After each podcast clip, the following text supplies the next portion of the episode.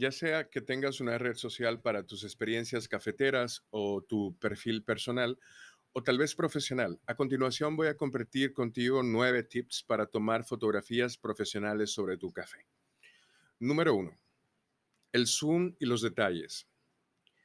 Acércate para capturar los detalles. Pregúntate cómo te gusta el café. ¿Son dos sorbitos de espresso que tienes en esa taza? ¿Es un café caliente e intenso? ¿O es una taza grande de café con leche cremosa y tierna? Si la miras más de cerca, pregúntate qué te gusta de lo que ves. ¿Te gusta ver remolinos de café y leche fusionándose? ¿Te gusta ver la textura de la leche? Quizá una pizca de canela que se funde sobre una ligera eh, capa de espuma del cappuccino. ¿O es la forma en la que el café fuerte absorbe la luz y la oscurece? ¿O tal vez son las formas de la taza? Si tienes un celular con lente macro o puedes añadir un accesorio a tu cámara, podrás capturar ese tipo de detalles en una serie de fotografía de primeros planos, aunque en cine se le llama primerísimos primeros planos. En este tipo de fotos no hay mucho espacio para una narrativa elaborada, pero la mayoría de las veces una imagen de cerca de una taza de café es suficiente para contar una historia. Que nos vayamos a los detalles. Normalmente, si queremos comunicar una experiencia o algo interesante sobre un café, eh, en su sentido más máximo, nos vamos a ese tipo de tomas bien cerradas, donde solo se ve el detalle. Tips número dos. Presenta los ingredientes con la bebida final. Si te faltan ideas para hacer una fotografía sobre café, es mejor usar para este tipo de fotografías un plano de vista superior, o sea, pones la cámara plana encima de la mesa y vas a colocar allí en un recipiente pequeño los granos de café que utilizas o el café molido, las cucharas, vas a colocar todos los ingredientes y vas a tomar esa fotografía donde se ven todos los ingredientes al conjunto de la bebida preparada ya. Y no importa lo que decidas, si entiendes que puedes mantener la escena lo más minimalista posible, esto va a lograr transmitir mejor la intención de la imagen. O sea, que solo dentro de la historia estén los objetos que ayuden a transmitir esa historia, a transmitir lo que quieres contar. Número tres, los accesorios son cruciales a la hora de tomar fotografías de café. Échale un vistazo a algunos accesorios que ya tienes y úsalos como tus principales figuras. Para incluir, eh, está, por ejemplo, los molinos de café antiguos, tazas de porcelana simple, Pueden parecer aburridas este tipo de tazas, pero pueden encajar en cualquier historia que intentes contar. Las tazas con patrones o diseños elaborados pueden ser difíciles de combinar con otros accesorios por el tema de la composición de color o por sus formas, pero la porcelana blanca en realidad lisa combina bien con todo y te ayuda muy bien a destacar el café sobre todos los elementos de tu fotografía. En el punto número cuatro, mi sugerencia sería que transmitas una emoción.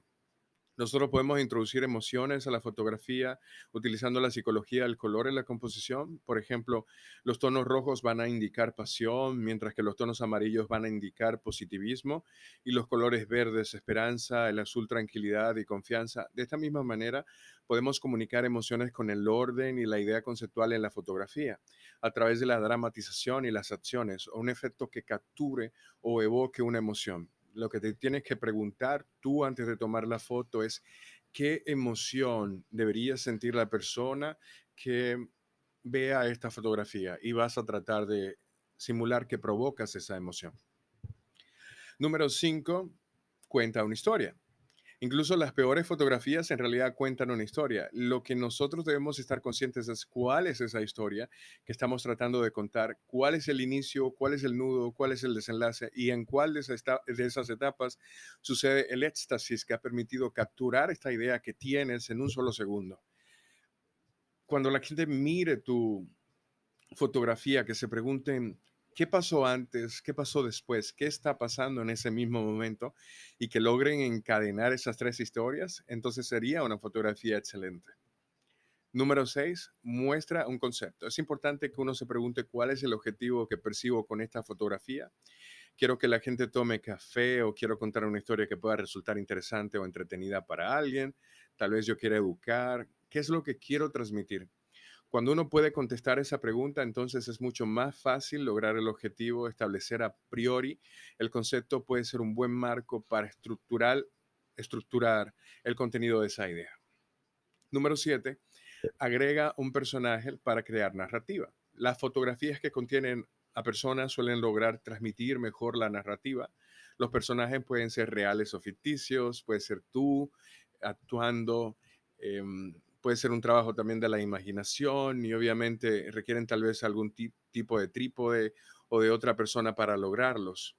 Básicamente se trata de utilizar una o varias personas, puede ser también una mascota, o sea, tu perro, tu gato, para incluirlas en esa historia. No necesariamente tiene que verse su rostro en ocasiones con las mismas manos, basta, pero hay que saber que cada fotografía que incluye a una persona tiene un sentido y una razón por la cual se oculta o se muestran diferentes partes de su cuerpo, los ojos, la boca, las manos, todas esas son alternativas para lograr una buena narrativa a través de personajes.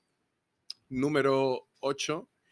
Las imágenes dinámicas son siempre más atrayentes, así que vamos a ponerle acción a la fotografía.